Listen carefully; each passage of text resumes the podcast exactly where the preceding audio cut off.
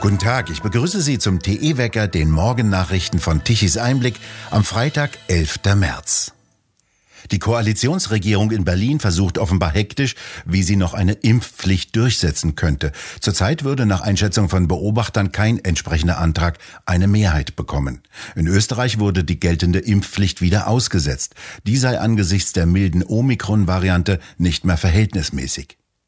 Hierzulande hat eine Gruppe von 81 Wissenschaftlern in einem Brief an den Bundestag festgestellt, dass eine Impfpflicht verfassungswidrig sei. Dringend erforderlich sei es, dass die zuständigen Behörden eine Neubewertung der Sicherheit der Impfstoffe vornehmen. In dem Brief hatten die Wissenschaftler die Ursachen der Nebenwirkungen zusammengefasst, soweit sie bekannt sind. So seien vor allem jene Spike-Proteine sehr giftig und seien für Schäden in den Blutgefäßen verantwortlich. Die Wirkungsweise in den menschlichen Zellen sei noch nicht vollständig bekannt. Studien zufolge verbreiteten sich diese Stoffe im ganzen Körper und sammeln sich in Organen wie Milz und Leber. Solange nicht überzeugend ausgeschlossen werden könne, dass zum Beispiel die hohe Zahl der Todesfälle, insbesondere bei jungen Menschen, im Zusammenhang mit den Impfungen stünden, halte man jede Form der Impfpflicht für verantwortungslos. Für heute hat das russische Verteidigungsministerium eine Feuerpause in der Ukraine angekündigt. Damit sollen Fluchtkorridore für die Evakuierung von Zivilbevölkerung aus fünf Städten geöffnet werden. Dies berichteten am Donnerstagabend die russischen Agenturen RIA und Interfax. Der Chef des Nationalen Verteidigungskontrollzentrums habe angekündigt, die Menschen könnten entweder nach Russland oder in andere Städte der Ukraine reisen. Ab 10 Uhr Moskauer Zeit werde ein Regime der Stille erklärt, so heißt es. Bisher allerdings scheiterten mehrfach solche Versuche, Fluchtkorridore einzurichten. In nur wenigen Wochen wurden Millionen von Ukrainern durch den russischen Krieg vertrieben. Die Waffenstillstandsgespräche zwischen dem russischen und ukrainischen Außenminister haben kein Ergebnis gebracht. Das ukrainische Militär sagte, dass die russische Armee versuche, Kiew von Norden und Westen her einzukesseln. Nach diesen Angaben habe sich der Vormarsch verlangsamt oder sei zum Stillstand gekommen. In der Hafenstadt am Schwarzen Meer, Mariupol, herrsche weiterhin eine große Katastrophe, sagte die stellvertretende Ministerpräsidentin der Ukraine.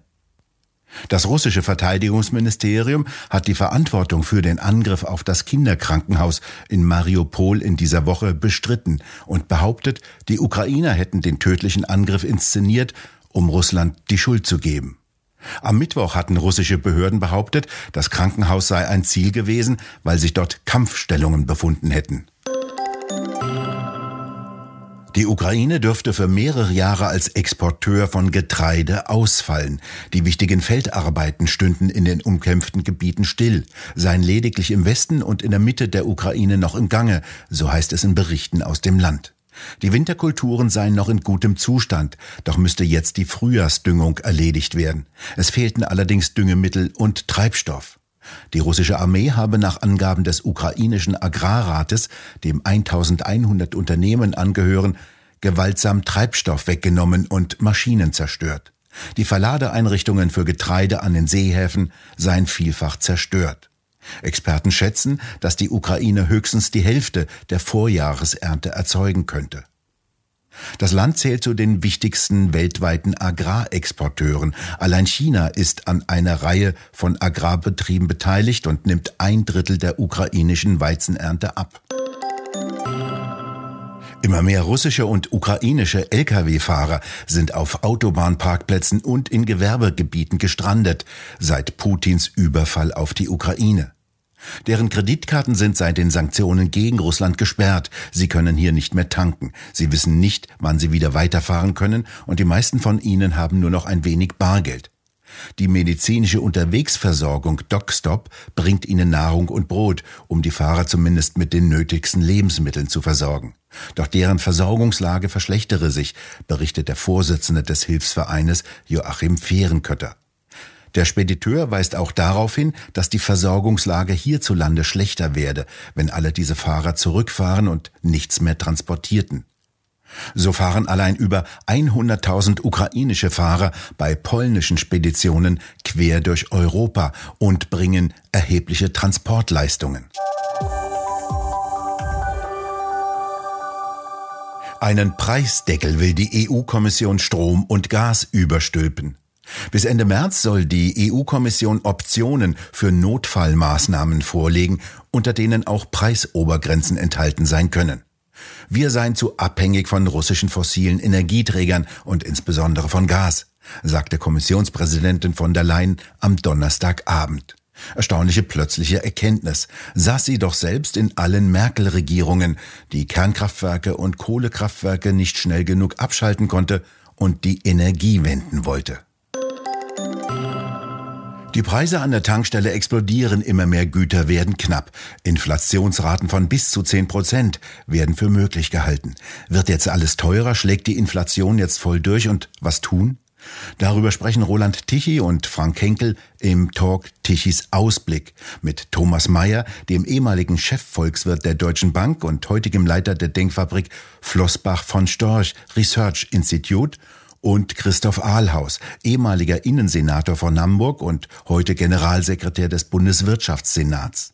Geht es wenigstens, wenn der Staat auf einen Teil seiner Steuern verzichtet. Wir geben heute von jedem Euro, den wir verdienen, im Schnitt 53 Cent an den Staat ab über die verschiedenen Steuern und Abgaben. 53 Cent von jedem Euro gehen an den Staat. Sie haben gesprochen davon, dass der Mindestlohn erhöht wird. Ich habe mir die Zahlen mal hier rausgeholt. Der Mindestlohn steigt um 22 Prozent. Schön für die Betroffenen. Dumm für die Betroffenen ist, dass die Steuern um 80 Prozent steigen, steigern. Also die Leute kriegen mehr Geld, mehr Mindestlohn, man gönnt es ihnen. Aber während sie es rechts in die Tasche reingesteckt kriegen, äh, steht Christian Lindner schon da und zieht es links wieder raus. Macht es Sinn? Es ist ja noch schlimmer. Noch Weil schlimmer. Der, also heute der Mindestlohn ist Sendung ja, der Katastrophe. Ja, der Mindestlohn wird ja nicht äh, vom Staat bezahlt, werden die Steuern der Staat einnimmt, sondern der Mindestlohn, den muss, muss die Wirtschaft erarbeiten, um ihn überhaupt auszahlen zu können. Oder äh, äh, es findet die Arbeit in dem Umfang, die Arbeitsplätze reduzieren sich wieder. Wir kriegen noch eine, eine steigende Arbeitslosigkeit, äh, weil diese äh, Löhne äh, nicht mehr in den unteren Wertschöpfungsbereichen überhaupt nicht mehr erwirtschaftet verhaftet werden also können.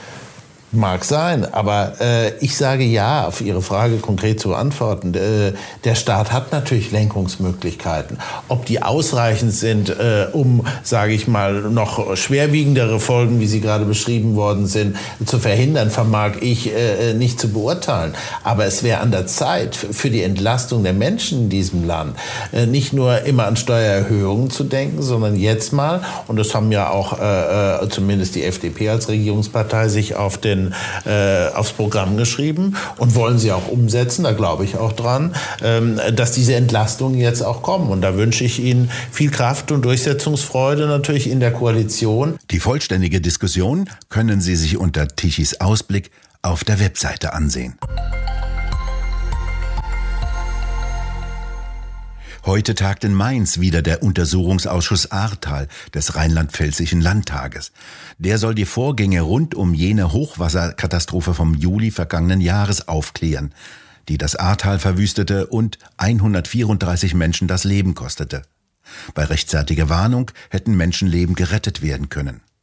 Die Vorwürfe gegenüber der Landesregierung und insbesondere der damaligen rheinland-pfälzischen Umweltministerin Anne Spiegel werden immer heftiger. Aus Dokumenten geht hervor, dass sie sich mehr um ihr Image als Ministerin kümmerte und Wert auf gendergerechte Sprache legte, als auf eine schnelle Warnung vor den Fluten. Tagsüber versuchen im Untersuchungsausschuss der Leiter des Ministerbüros im Umweltministerium und der Staatssekretär die Reinwaschung der Landesregierung. Sie versuchen vermutlich darzustellen, dass die durchgestochenen Dokumente nur einen Teil der Vorgänge abbilden, in Wahrheit die Landesregierung aber doch hervorragend gehandelt habe, vielleicht mit kleinem Verbesserungsbedarf. Geladen ist auch Anne Spiegel. Die sitzt heute als Bundesministerin für Familie, Senioren, Frauen und Jugend in Berlin. Sie soll um 19.30 Uhr erscheinen. Gestern hieß es, sie sei allerdings noch an Corona erkrankt. Am Wochenende findet dann eine zweitägige digitale Landesdelegiertenversammlung der Grünen von Rheinland-Pfalz statt. Auf der Tagesordnungspunkt als Punkt 3 Flutkatastrophe Juli 2021. Beobachter sind gespannt, was den Grünen wichtiger ist. Moral oder Geschlossenheit hinter Anne Spiegel.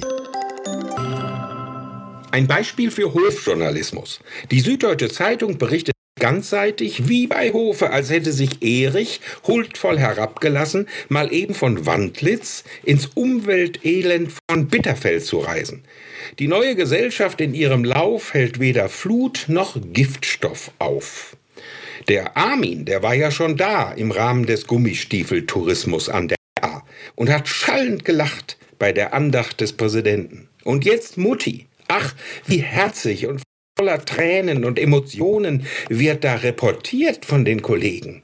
Kein Wort, das deren Regierung schändlich versagt hat.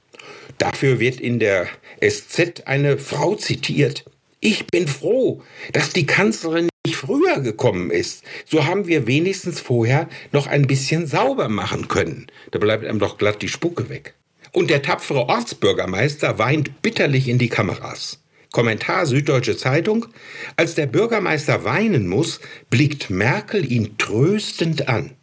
Also den Journalistenkurs muss ich noch nachträglich belegen.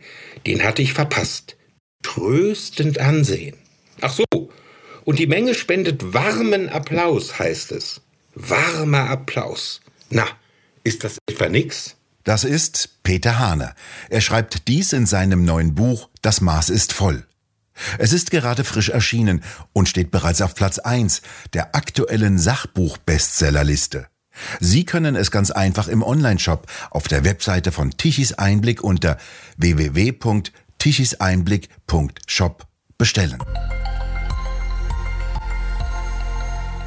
Es bleibt weiterhin bei Hochdruckeinfluss bei warmem, sonnigen Wetter. Tagsüber steigen die Temperaturen auf bis zu 13, 14 Grad und nachts schwanken sie um den Gefrierpunkt. Auch für die kommende Woche rechnen die Wettermodelle ein ausgeprägtes Hochdruckgebiet über Osteuropa aus, das uns diese derzeitige Wetterlage beschert. Wann es wieder regnet, wissen sie nicht. Sogenannte Klimatologen wissen nur, dass in 50 Jahren die Erde sich erwärmt hat, wenn wir weiterhin Auto fahren und Fleisch essen und keine Windräder in unsere Wälder stellen. Wir bedanken uns fürs Zuhören und schön wäre es, wenn Sie uns weiterempfehlen würden. Weitere aktuelle Nachrichten lesen Sie regelmäßig auf der Webseite tichiseinblick.de. Wir hören uns am kommenden Montag wieder, wenn Sie mögen.